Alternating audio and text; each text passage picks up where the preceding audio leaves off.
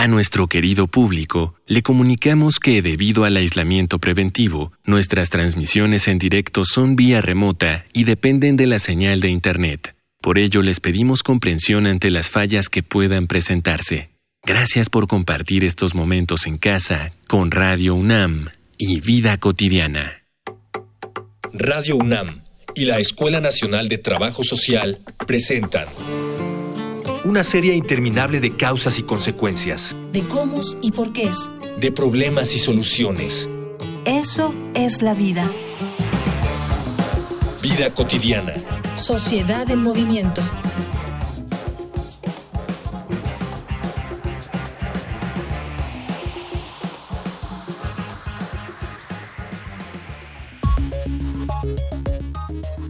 Aún con la lluvia de información existente en Internet, muchos de los aspectos de la enfermedad que ha provocado este distanciamiento social nos resultan incomprensibles. Muchas personas, por ejemplo, no terminan de entender que el final de la curva de contagios no significa que el riesgo de contagiarse es menor, sino que el sistema hospitalario se estará recuperando para volver a tener suficientes camas para atender a los enfermos graves.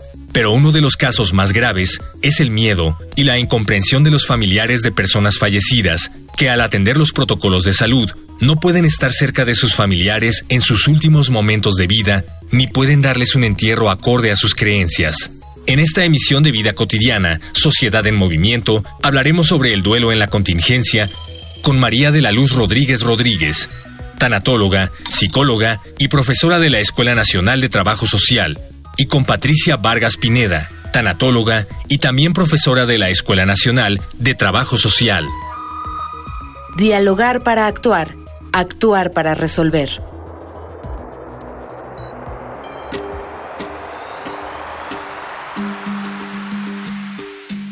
Ya es viernes, viernes de escuchar vida cotidiana, sociedad en movimiento. Ya lo saben, estamos desde cabina virtual. Soy Ángeles Casillas, como siempre, agradeciendo el que nos sigan en cada misión. Y miren, todas y todos sabemos cómo esta pandemia vino a cambiar nuestra vida en todos los sentidos y la muerte también es parte de ella. Sin embargo, tener que vivir la experiencia de la muerte de los seres queridos sin poder despedirnos, sin poder realizar de alguna manera todos los rituales a los que culturalmente estamos acostumbrados, también otros momentos como el hacer largas filas para esperar el cuerpo, para esperar en los panteones, en los crematorios, es algo, me parece que ninguna y ninguno de nosotros pensamos que podríamos vivir o experimentar. Por ello, consideramos muy importante tomarnos un tiempo de reflexión en nuestro programa para hablar justamente de los duelos en estos momentos tan difíciles. Y si les parece, antes de iniciar propiamente, me gustaría mucho si tienen alguna pregunta, alguna duda o algún comentario vinculado con este tema en particular del duelo en la contingencia, por favor anoten los diferentes medios de comunicación con nuestro programa. Facebook, Escuela Nacional de Trabajo Social, ENTS, UNAM. Twitter, arroba comunica ENTS. Instagram, comunicación ENTS. Ahí están los medios de comunicación. A propósito, gracias por las sugerencias en los temas que nos han brindado por estos medios. Y bueno, me voy a permitir dar la bienvenida a, a profesoras de nuestra Escuela Nacional de Trabajo Social, personas que están también en el ámbito laboral desempeñándose con esta noble profesión. Muy bonita tarde tengas, maestra María de la Luz Rodríguez. Hola, muy buena tarde. Gracias. Gracias a ti. Y maestra Patricia Vargas, gracias por estar con nosotros de manera virtual, maestra Patti. Es un placer. Pues vamos a iniciar. Fíjense, aquí tengo algunas preguntas que nos hace tanto la audiencia como producción, pero antes me gustaría mucho, maestra María de la Luz, si tú pudieras compartirnos qué debemos entender, qué es esto que llamamos duelo. A mí me gusta mucho iniciar cuando se trata de hablar de una palabra haciendo remembranza qué significa etimológicamente. Y hablar de duelo significa hablar de dolor. Duelo viene de dolus, dolere, que significa eso, dolor. Creo que es una palabra que nos lo dice todo y de manera muy contundente. Y ahorita nuestra sociedad, creo que todos y todas estamos viviendo momentos de mucho dolor. Qué bien que acotas esta parte etimológica, maestra. No nos es extraño, duelo es igual a dolor. frente a qué? Frente a una pérdida en todos los sentidos. Y en este caso, bueno, pues no solamente hablamos de pérdidas en cuanto a la vida, sino también la pérdida de la salud, la pérdida de la seguridad, la pérdida de nuestras relaciones. Es decir, estamos en una sociedad en la que en este momento que inició desde, para nosotros desde marzo, estamos frente a muchos duelos. ¿Cierto, maestra Patti? La pérdida de un ser querido duele el pasado, el presente, especialmente el futuro. ¿Nos repites de quién es este pensamiento, maestra Pati? Sí, es este de un doctor que se llama Montoya, es colombiano y se dedica al duelo. Se dedica a aspectos del duelo. Pues vamos a entrar de lleno, pues entonces con el tema después de esta bonita introducción. Y me gustaría mucho que desde la experiencia profesional, pero también puede ser la personal, pudieras compartirnos, maestra Luz, ¿Cuáles crees tú que son las principales afectaciones con relación a los duelos que estamos viviendo por esta pandemia provocada por el COVID? me gusta mucho cuando señalas los duelos, porque efectivamente son muchas las pérdidas que estamos teniendo. A veces acotamos duelo, así nada más, pero sí, los duelos en este momento son muchos. Y algo que me parece muy importante también remarcar es que los duelos son personales y esto quiere decir que van a ser conforme sean importantes para cada quien. Alguien puede decir que eso no es importante, que no podría ser un duelo, pero si para la persona que lo vive es así, está bien. A mí me gustaría mucho invitar a la audiencia a que por un momento se detenga y analice cuántas pérdidas llevan esta, en esta pandemia. Quizá el no identificar con claridad qué es lo que está perdiendo qué es lo que le está llevando a estos duelos, no le dé cabida, no le dé salida a lo que está sintiendo y le cueste mucho trabajo aceptar el malestar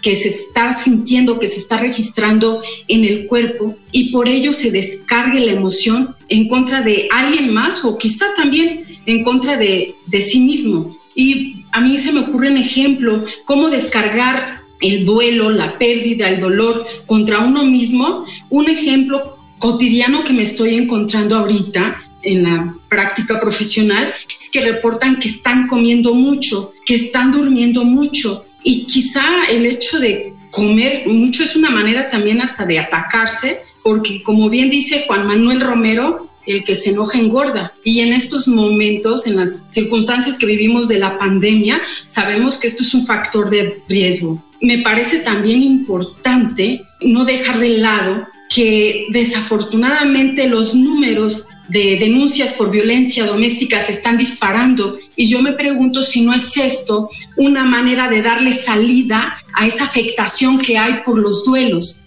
Entonces, pues creo que es muy importante detenernos a identificar qué es lo que estamos perdiendo. Este momento que tú señalas o diferentes momentos de reflexión maestra, desafortunadamente no siempre tenemos la posibilidad de ejercitarlos porque a lo mejor no estamos habilitados o no queremos o, o, nos escapamos de ello. Hay muchos aspectos que voy a retomar de lo que nos compartes para continuar con nuestro programa, pero antes quiero invitar a todo el auditorio a que escuchemos algunos datos vinculados con este duelo, principalmente en la muerte provocado por la pandemia. Vamos a una infografía social. Infografía social.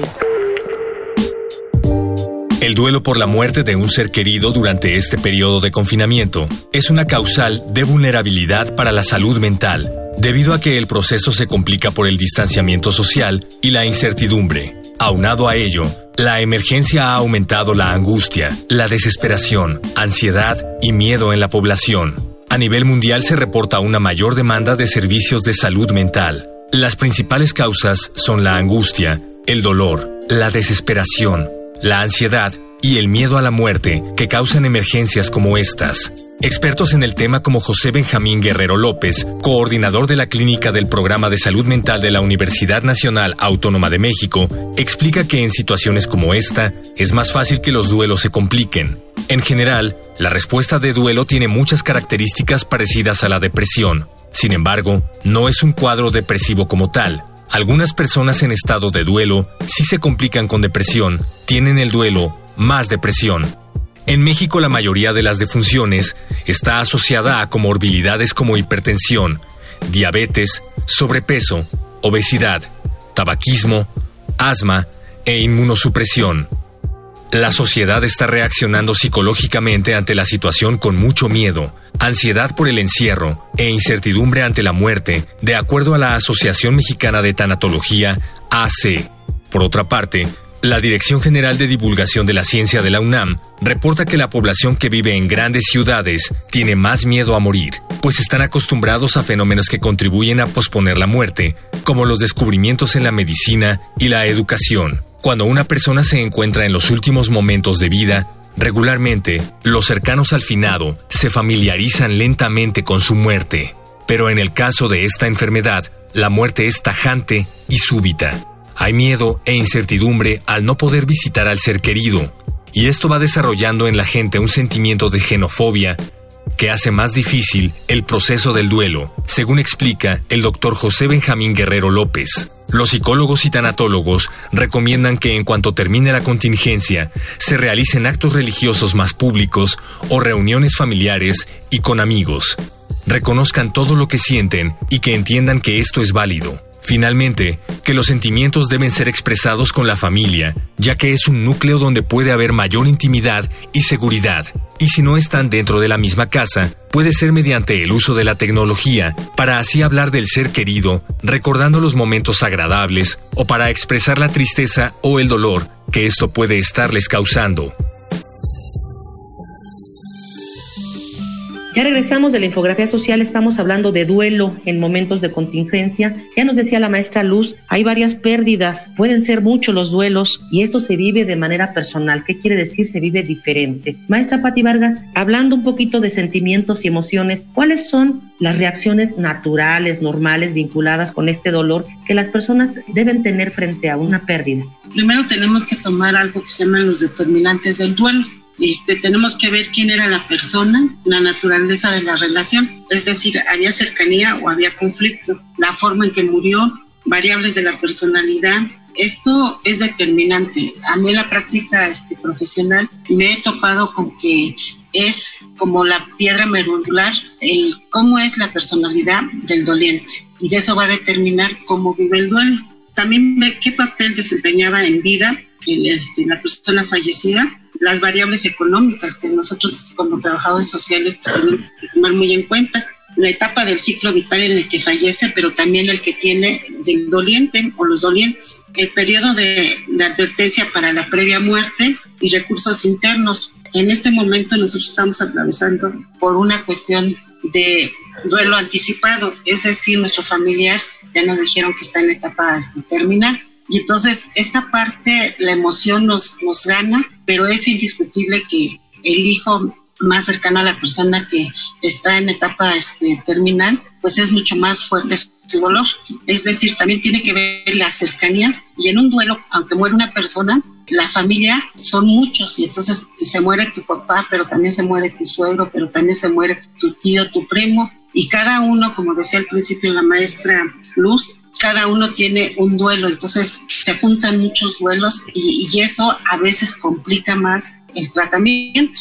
Sí, claro, maestra Patti. Lo que comentas de estos determinantes que están presentes en el duelo, tú decías por ahí algunos que recuerdo, la edad de la persona que muere, la cercanía, la forma en la que murió y también algunas otras variables vinculadas con la personalidad de quien va a experimentar ese duelo, hacen que esto sea complejo. Y complejo no es sinónimo de incomprensible, sino complejo tiene que ver con que hay muchos aspectos que tienen que analizarse. Y yo me pregunto, maestra María de la Luz, Imagínate, además de estos determinantes de los que nos habla la maestra Patti, tenemos que agregarles otros que son justamente los que están vinculados con el duelo provocado por la muerte de muchas personas que por la contingencia, por este periodo tan complicado, no pueden desarrollar algunas, digamos, experiencias como las que sabemos que son rituales que acompañan a la despedida de estas personas. ¿Qué otros aspectos entonces se juntan que hacen tan complicado cómo se están viviendo los duelos ahora provocados por la muerte en la contingencia? Maestra Luz. Sí, y es, es lamentable porque esto está complejizando demasiado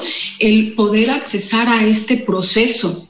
Lo que ahora me parece que es importante es ver qué manera sí podemos, qué manera sí tenemos para poder realizar estos rituales que nos daban esta ayuda, este acompañamiento, esta contención a los que estábamos acostumbrados. y al no tenerlos, pues nos sentimos creo que desamparados. He escuchado algunos decir se sienten desolados, desesperados, sienten que, que no es real lo que se está viviendo. Ahorita me viene a la mente como en algunos casos, algunas pacientes han comentado que no pueden creer que quien está en esa caja sea su familiar y necesitan presenciar, necesitan acercarse y al no poderlo hacer entran en un desasosiego en el que les bloquea y eso puede llevar a algún tipo de, de, duelo patológico en algunos casos. Ahorita me viene también a la mente alguien que me decía, y si las cenizas que me dieron no es de mi familiar, entonces, ¿qué voy a hacer? O sea, a lo mejor ni es él. Entonces, esto de verdad está llevando a las personas a no poder entrar en esa primera etapa o no poder salir de esa primera etapa de, del duelo que es la negación que a final de cuentas la negación no es que sea mala, es un recurso que tenemos para protegernos psíquicamente y no desbordarnos, no tener un brote psicótico, sino para poder contenernos y poder entrar en este proceso que necesita un, tiempo largo, que necesita de los recursos que cada quien tenga, que lleva también con ello a que la persona use lo que conoce, las experiencias previas de pérdida también a veces ayudan. Pero en este momento de contingencia es de verdad de entender que nos está rebasando, nos está rebasando, como bien mencionabas, en las colas, en los crematorios, el no poder hacer un velorio. Entonces, pues algo que creo yo que pudiera en estos momentos ayudar acompañar a quien no puede asistir físicamente a hacer una despedida, pues es usar algunos otros recursos como puede ser la biblioterapia, arteterapia. ¿Y esto qué quiere decir? Pues quizá una al hablar de arteterapia puedo pensar en alguna película que pueda ayudar al doliente a identificar lo que siente, a desatorar ese nudo que tiene en la garganta para poderle dar salida al dolor tan grande. Otro recurso pudiera ser la biblioterapia. Esto es algo buenísimo y que afortunadamente ahorita se está teniendo acceso a varios medios este, para poder encontrar materiales que sean funcionales en estos tiempos. Hay uno que actualmente está circulando mucho de manera accesible que se llama un adiós sin abrazos, porque es precisamente lo que está pasando en este momento. No nos podemos abrazar, no nos podemos despedir y entonces pues están buscando los medios necesarios para poder acompañar al doliente a que acceda de una manera diferente, porque no nos queda de otra, a hacer una despedida y poder transitar por el proceso de duelo con el tiempo que a cada quien le lleve y de la manera que cada quien pueda. Vuelvo a repetir, el duelo es personal. Así se haya muerto el papá, si eran cinco hijos, se murieron cinco papás, porque cada hijo va a sentir, va a procesar, va a llorar, se va a enojar de manera completamente diferente. Y me parece que es muy importante validar este derecho, porque hay ocasiones donde se dice, es que, ¿por qué no lloras? ¿Por qué si lloras? Es que no lloras tanto, es que no hablas. Cada quien hace lo que puede en momentos donde el alma está desgarrada. Sí, por supuesto, maestra, como, como tú bien lo señalas, todos tenemos inclusive hasta mecanismos de defensa diferentes para afrontar de una manera personal este duelo. Vamos a seguir platicando algunas de las otras recomendaciones, ya tú nos decías, está el leer, el ver alguna película, el tener nuestras diferentes formas de despedida y respetarlas son algunas de ellas. Les voy a invitar algo que distingue nuestro programa, son esos testimonios de quienes han experimentado ya algo vinculado con nuestra temática. Vamos a Voces en Movimiento. Voces. Voces en Movimiento. Mi nombre es Osorio Contreras Ángela, estudio en la Escuela Nacional del Trabajo Social y curso el sexto semestre bueno, hace no mucho, desgraciadamente perdí a mi abuelo. Fue de un día para otro, entonces los recuerdos en estos momentos realmente creo son muy valiosos porque digamos es como lo único que pues me quedó, ¿no? De lo poco que pude convivir con él antes del confinamiento. En su acta de defunción le pusieron posible COVID, neumonía típica, pero pues prácticamente nos mencionaban que todas las neumonías eran por lo mismo, ¿no? Entonces, creo que es algo que da temor porque no sabes si el día de mañana por cualquier cosa le toque a alguien de tu familia o incluso a ti. Creo que la cuestión de analizar esta situación, sobre todo de ver qué es lo que es realmente importante, porque justamente desde lo que ocurrió con mi abuelo, caí en cuenta en que muchas cosas que en el ámbito escolar, otras cuestiones, pasan a segundo plano. ¿Y por qué? Porque pues te das cuenta que al final del día lo único que uno tiene es la familia. Mi nombre es Víctor Manuel Velázquez. Bueno, acabo de concluir el sexto semestre. Estaba en movilidad en la UADI, en Mérida. Hace un mes y medio, casi dos meses, perdí a mi abuelito. Y hace unos 15 días perdí a mi abuelita. Los dos se fueron juntos es complicado porque al final del día no solo es la pérdida de mis abuelitos, sino también ver a las clases en línea, situaciones como convivir diario con la familia, cosas que normalmente no sueles hacer, te estresan demasiado, entonces entre tu pérdida y entre todo el estrés, no sabes si llorar, reír, enojarte, a ninguno de los dos se les pudo dar un, un entierro y una velación, o todas las tradiciones de la familia se pudieron llevar a cabo. Incluso, por ejemplo, para la parte de mi abuelita fue aún peor porque él no se pudo hacer como ella lo deseaba, que siempre nos decía como, a mí háganme esto, a mí háganme el otro, no, no se pudo.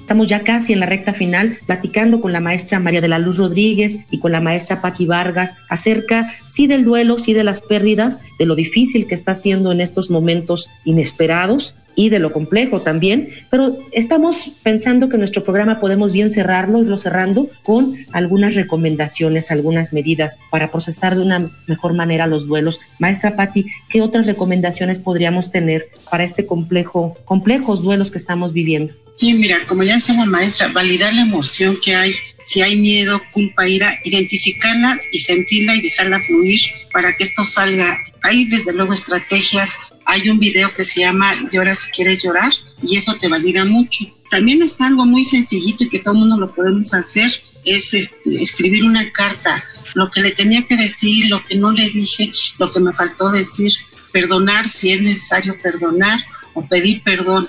Eh, esa es muy, muy este, importante.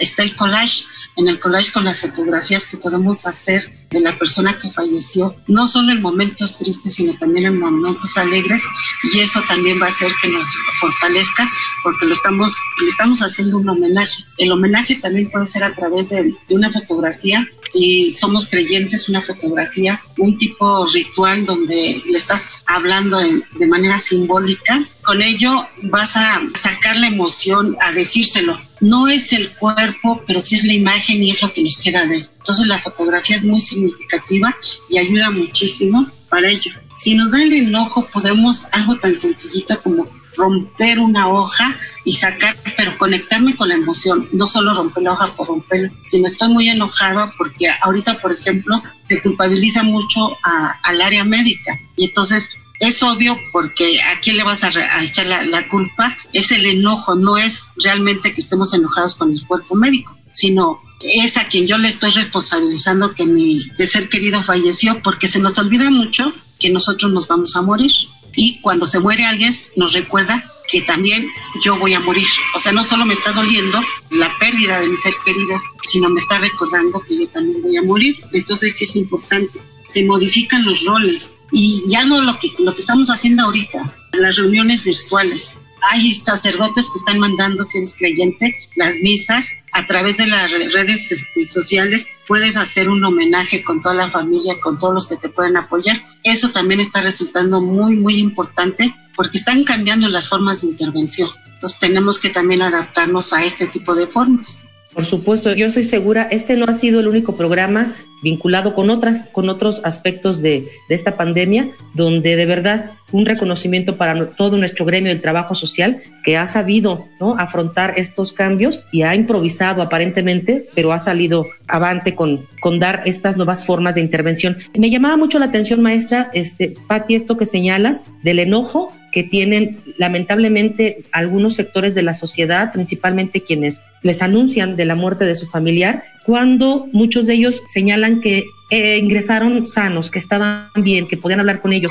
Recordar pues que este virus afecta de una manera distinta y de una manera completa a nuestro organismo y sí, efectivamente, pudo haberse dado de esa manera y en dos o tres días la persona fallece. Por eso me gustaría mucho, maestra María de la Luz, que nos pudieras compartir, ya nos dijiste como para vivir el duelo, algunas estrategias que se puedan dar como a manera de podernos despedir de la persona que pues va a ingresar a un hospital porque se está complicando su estado de salud y creo que también es importante que tomemos en cuenta que puede tener la posibilidad de muerte.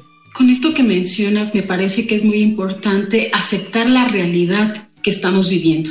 La poca o mucha información que tengamos sobre lo que significa enfermar de COVID. Efectivamente, muchos dicen entraron bien y me lo mataron. Pero entonces, si acepto que está entrando en un hospital, pues es atreverme a decir lo que necesito, como decía la maestra, de esta manera simbólica, pero también atrevernos a decirnos cara a cara lo que sentimos. Es desafortunado que tengamos que llegar a momentos como estos para atrevernos a decir lo que se supone que deberíamos hacerlo de manera cotidiana.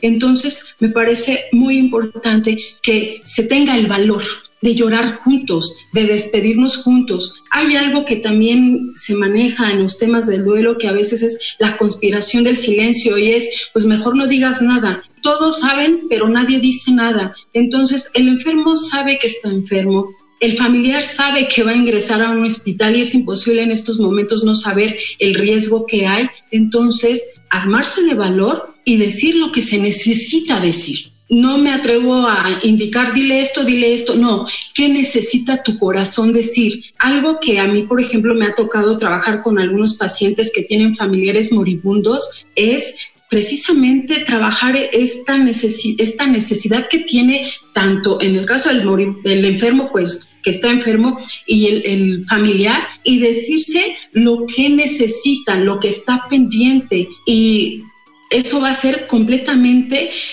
diferente, porque al momento que se vive un duelo, a veces lo que complica es todo aquello que no se dijo. Entonces es completamente importante darle voz, algo que a mí me encanta siempre enfatizar, la palabra sana. Entonces usa las palabras que tienes para decir lo que necesitas decir al que va a ingresar a un hospital y quizás jamás vuelvas a ver sigámonos cuidando, sigamos cuidando a los demás, aprovechemos este momento, como le decían las maestras, no solamente para hablar de pérdidas, de duelo, sino para expresar también nuestras emociones positivas que, tanto necesitamos con, la familia y con los amigos y con los colegas. No me resta más que agradecer a quien hace posible en producción y a las facilidades que nos dan. Atrás de nosotros hay mucha gente, nuestro productor Miguel Alvarado, en la información Carolina Cortés y Orgina Monroy, en comunicación social Alaceli Borja, Mónica Escobar. Yo soy Ángeles Casillas, gracias por habernos acompañado en este nuestro programa. Confío en que podamos coincidir el siguiente viernes. Bonita tarde. Vida cotidiana es una coproducción entre Radio UNAM y la Escuela Nacional de Trabajo Social.